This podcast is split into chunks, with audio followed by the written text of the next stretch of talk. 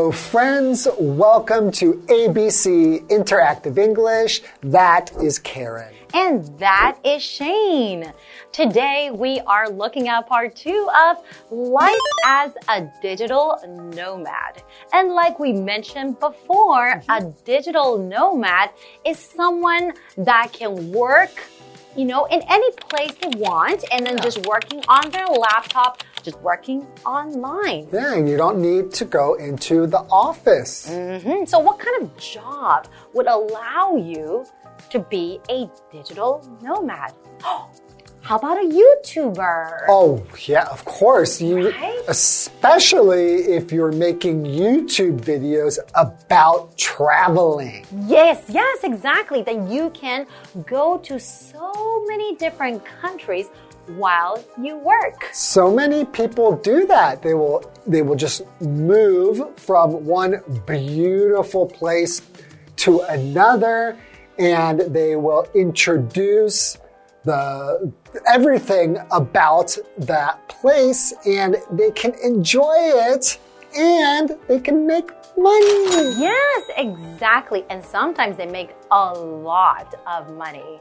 And I think if you're selling things online, you are also a digital nomad. Well, you can. You can even be a teacher. You can be a teacher? Yeah, you can tutor people. Oh. You can teach classes. Online. Online, yeah. So, wow. you know what? There's actually so many, we can't even list them all. Mm -hmm. There's just plenty of jobs you can do as a digital nomad. Wow, okay. Well, seriously, I cannot think of anything bad about being a digital nomad. Okay, we'll see if there's anything in part two. All right.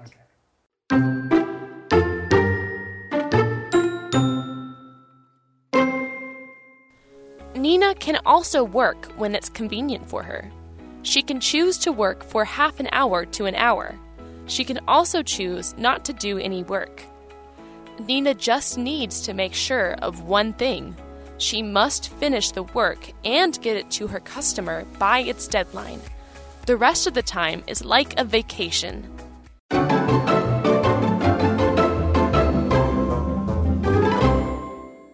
Okay, so we are looking at part two of life as a digital nomad? Shane, what? The word is digital. Oh, that's right. Because there's a word we have dig. That's right. Right? But here we pronounce the G as J. J digital. Exactly. So life as a digital nomad. So let's continue learning about Nina. Okay.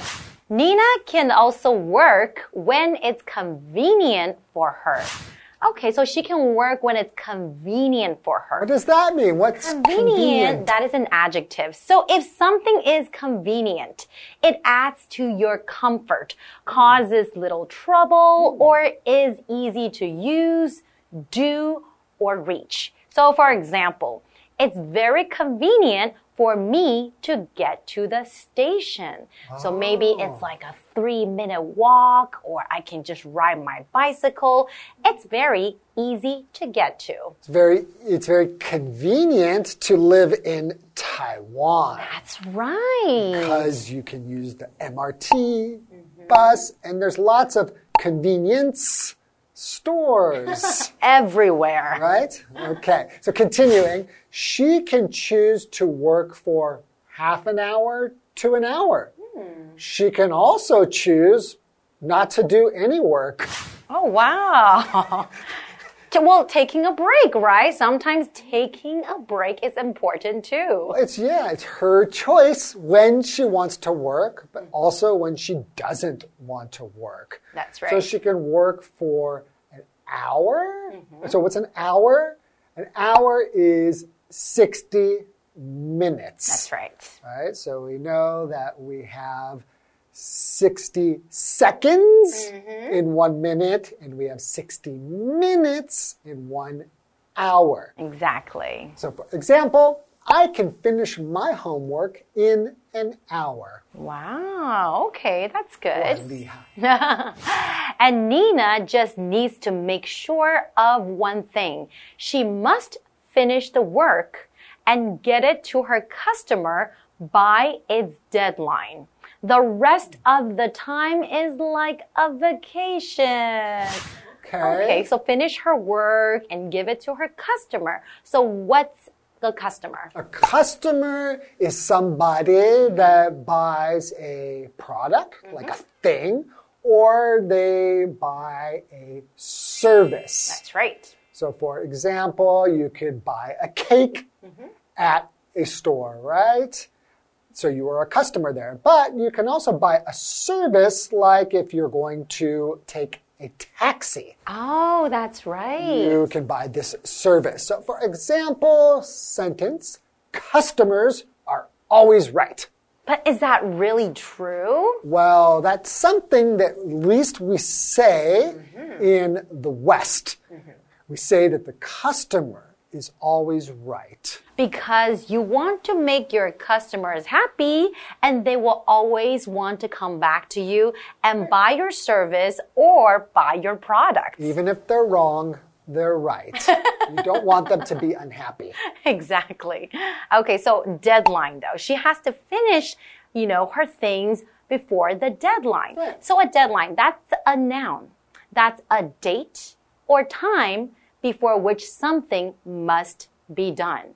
So for example, the project was completed a week past its deadline. Uh-oh. That means it's late. So if you have some homework and you need to give it by tomorrow morning at 9 a.m., can I say the homework has a 9 a.m. deadline? Mm-hmm. okay. That's right. All right. Uh, we also have another word, vacation.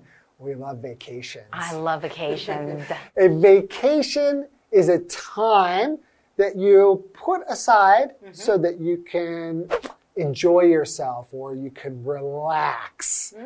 Like, for example, going to like a vacation to Hawaii. You can imagine the beach, the sand, everything, the breeze on your face. Oh, I can already imagine being on vacation. So, for example, you can say, Shane is excited about his vacation. That's right. Whenever you have a vacation coming up, I think most people would feel very excited, right? Yeah, and that's kind of exciting that you can do work mm-hmm. while you're on a vacation. That's right. So you can go to your favorite spot and be able to make money. Hmm.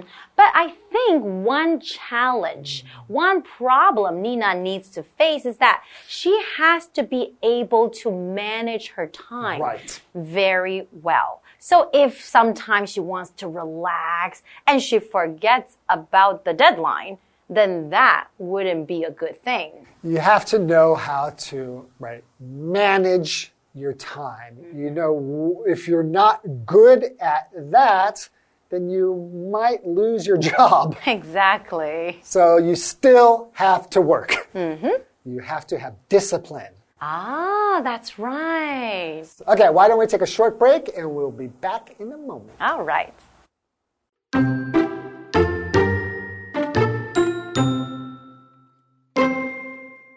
Nina can pick famous sites to visit.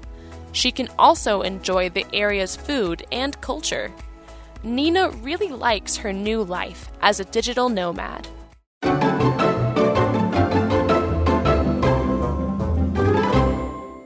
Welcome back, everybody. So, before the break, we found that Nina can work when it's convenient mm. for her. That's right. But one problem could be that she has to make sure that she does work and that she gets her work done by the deadline. That's right. She needs to be able to manage her time well. We said that she needs discipline. Mm, what does that mean? So, discipline just means that you are good at controlling yourself, mm-hmm. doing what you should do, and mm-hmm. not doing what you shouldn't do. Exactly. When it's time to work, you will work hard. Yeah, and when it's time to rest, then you can rest. Exactly. Okay, why don't we continue the article? Okay, so Nina can pick famous sites to visit.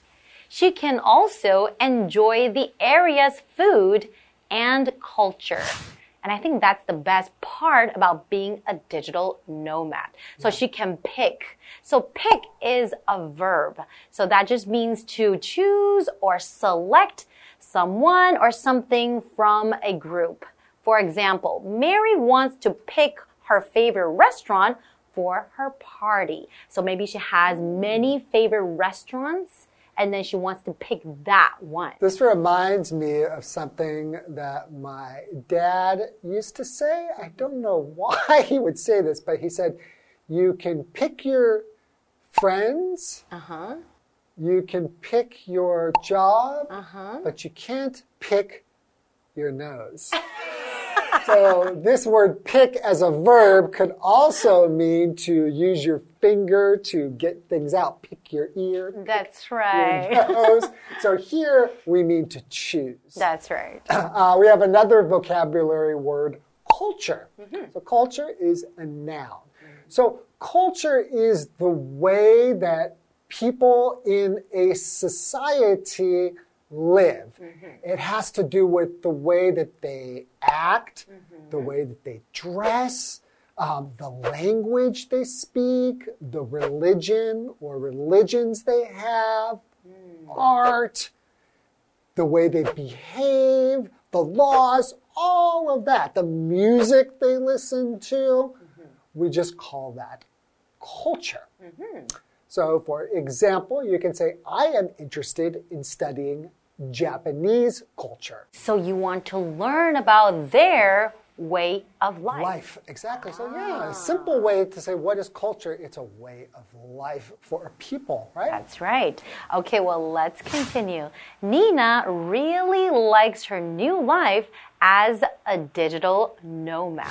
So I guess she has no problem managing her time. And she has good self discipline as well. Or else you would find it very hard because you have to meet your deadline. And there's no boss or no managers telling you every day what you have to do. So, do you think you have good self discipline? I have very good self discipline. Ah, so then you would be pretty, it would be a good fit for you to be a digital nomad. That's right. So if I really want to get something done, I would set up a schedule and I would think, okay, so from this time to that time, I have to do this. And then from this time to that time, I'll take a break. So I have very good time management skill. How about you? Um, I think, yeah, I think I'm pretty good too. Really? But I would, I wonder if I did have this job,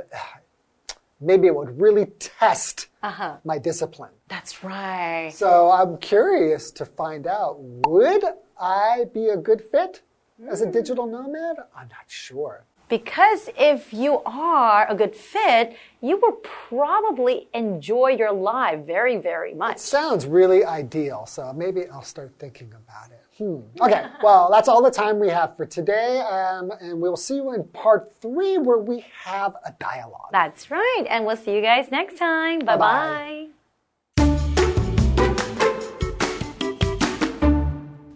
Nina can also work when it's convenient for her. She can choose to work for half an hour to an hour. She can also choose not to do any work. Nina just needs to make sure of one thing. She must finish the work and get it to her customer by its deadline. The rest of the time is like a vacation.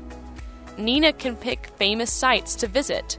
She can also enjoy the area's food and culture. Nina really likes her new life as a digital nomad.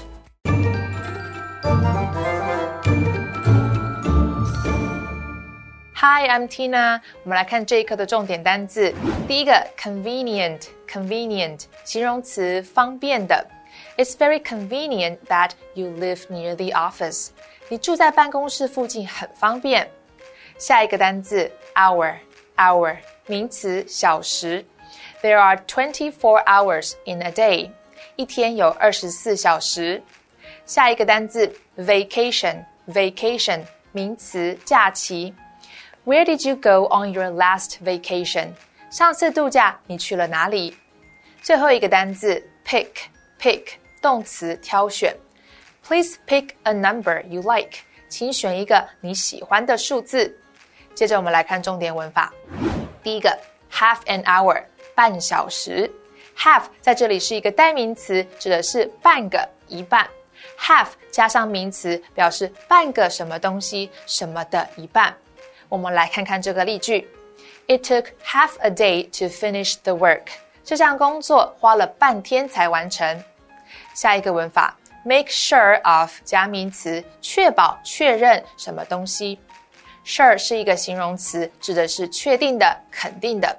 我们来看看这个例句：Ivy locked the door. I made sure of that. Ivy 把门锁上了，我确认过了。最后一个文法 ，the rest of 加名词，剩下的什么？the rest 指的是剩余的部分，of 在之后要接原先完整的事物或者是群体。我们来看看这个例句：Queenie ate some of the cake and saved the rest of it for later.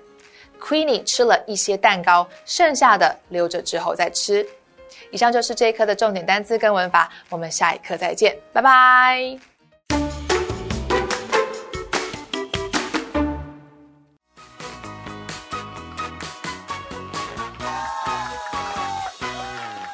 Hello, I'm Kiki. I'm Carolyn. I'm Josh. And today we are going to play a game called Guess the Bear. I have two cards in my hand, and each card has two sentences where a word or a phrase has been replaced by the word bear, and you guys, my contestants, have to guess the correct answer. Are you guys ready? Sure. I hope so. All right, let's begin. The first word is an adjective. The first sentence is Don't be bear and clean up your room. The second sentence The dog is very bear. It won't even chase cats. Shy. No, good try. Lazy. Very good, Carolyn. That's one point for Carolyn. All right, so the correct word is lazy. The first sentence is don't be lazy and clean up your room. The second sentence is the dog is very lazy. It won't even chase cats. All right. Are you guys ready? Josh, are you ready for the second sentence? All Yeah. right. Okay, let's go. So the second one is a phrase with two words. The first sentence is James arrived just bear bear to catch the train. The second sentence, I couldn't finish my homework bear bear. In time. Very good, Josh. You guys are tied. okay, so the phrase is in time. The first sentence, James arrived just in time to catch the train. The second sentence, I couldn't finish my homework in time. So you guys are tied. How did you know that it was in time? Well, it was either going to be on time or in time, and yeah, good thing I chose in time first. And usually when we speak, we will just say, oh, I can't do something in time, or I'm going to show up on time, or I'm going to do something just in time, right? Okay. And for the first one, Carolyn, how did you get lazy? Um, I think I knew it from the first sentence. Okay, don't be lazy and clean up your room. Mhm, Something I've heard before. Yeah, does your mom or dad say that a lot? Maybe a few times. Are you lazy? Do you like to clean up your room, Josh? Oh, I love it. Well, these were two great sentences, and I'm glad you guys both got a point each.